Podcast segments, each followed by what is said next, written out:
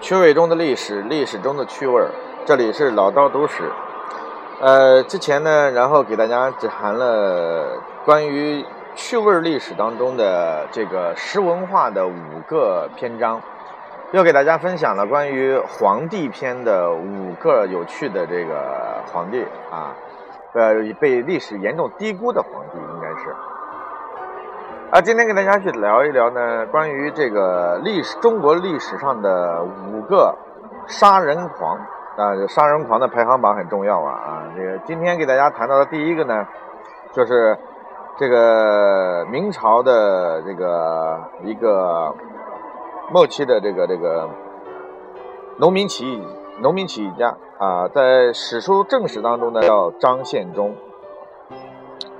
中国的历史从 呃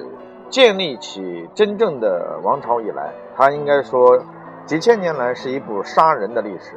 一个朝代的更替更是杀人的一次次向高潮的推进。而在整个的 中国历史当中，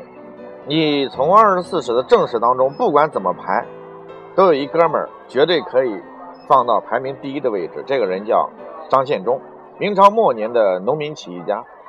在近代的这个历史当中呢，往往会把他当成一个农民企业家来看待，反抗暴政啊，然后这个反抗封建势力啊，他这个以这种方式来弄。其实，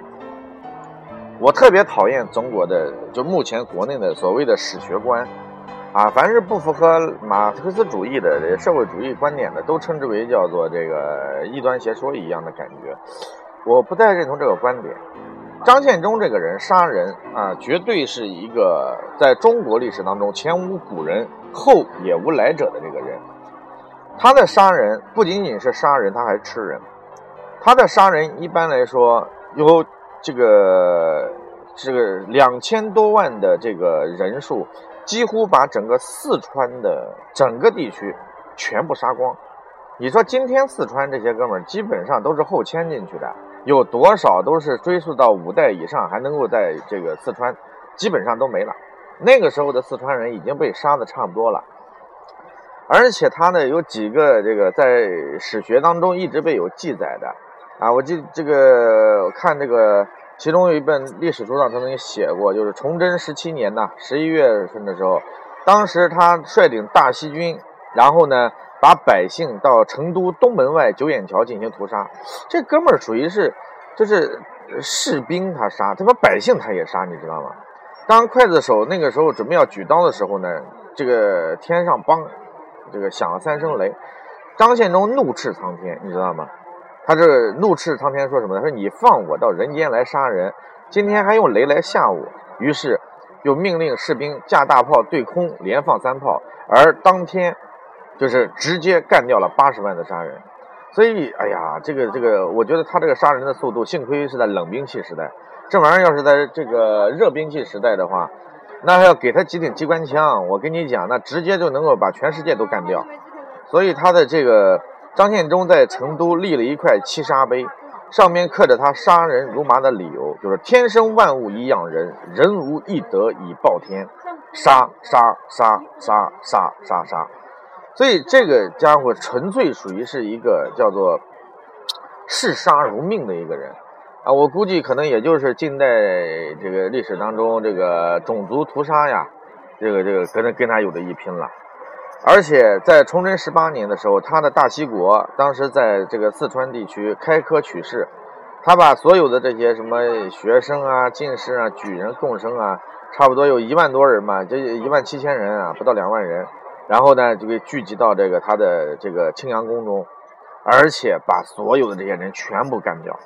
所以我有些时候在想，这个张献忠可能他绝对不是以这个推翻暴政为他的人生目的，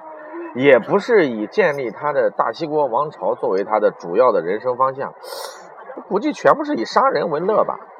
所以，在我看来，一个真正的这个这个头啊，尤其是中国这个史学界当中对。呃，农民企业家的这种吹捧，其实我个人认为他已经完全和这个这个人性啊，这个剥夺自由与民主的这个概念呢，完全相背离。所以，这个在这个问题当中，我认为杀人如麻的张献忠应该是作为罗列在中国历史当中的第一杀手，应该说他的这个这个这个这个农民起义，即使他推翻了当地的政府的所有的资源，我认为他依然是一个暴民，而不应该在中国农民起义的这个领域当中占得一席之地。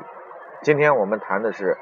这个中国第一杀人王张献忠啊，明天我们给大家来谈一谈第二杀人王的问题啊。但第二个杀人王呢，我们值得歌颂一下啊。呃，欢迎大家来关注我的微信郭伟六八八五，我们一起做深入的探讨，谢谢。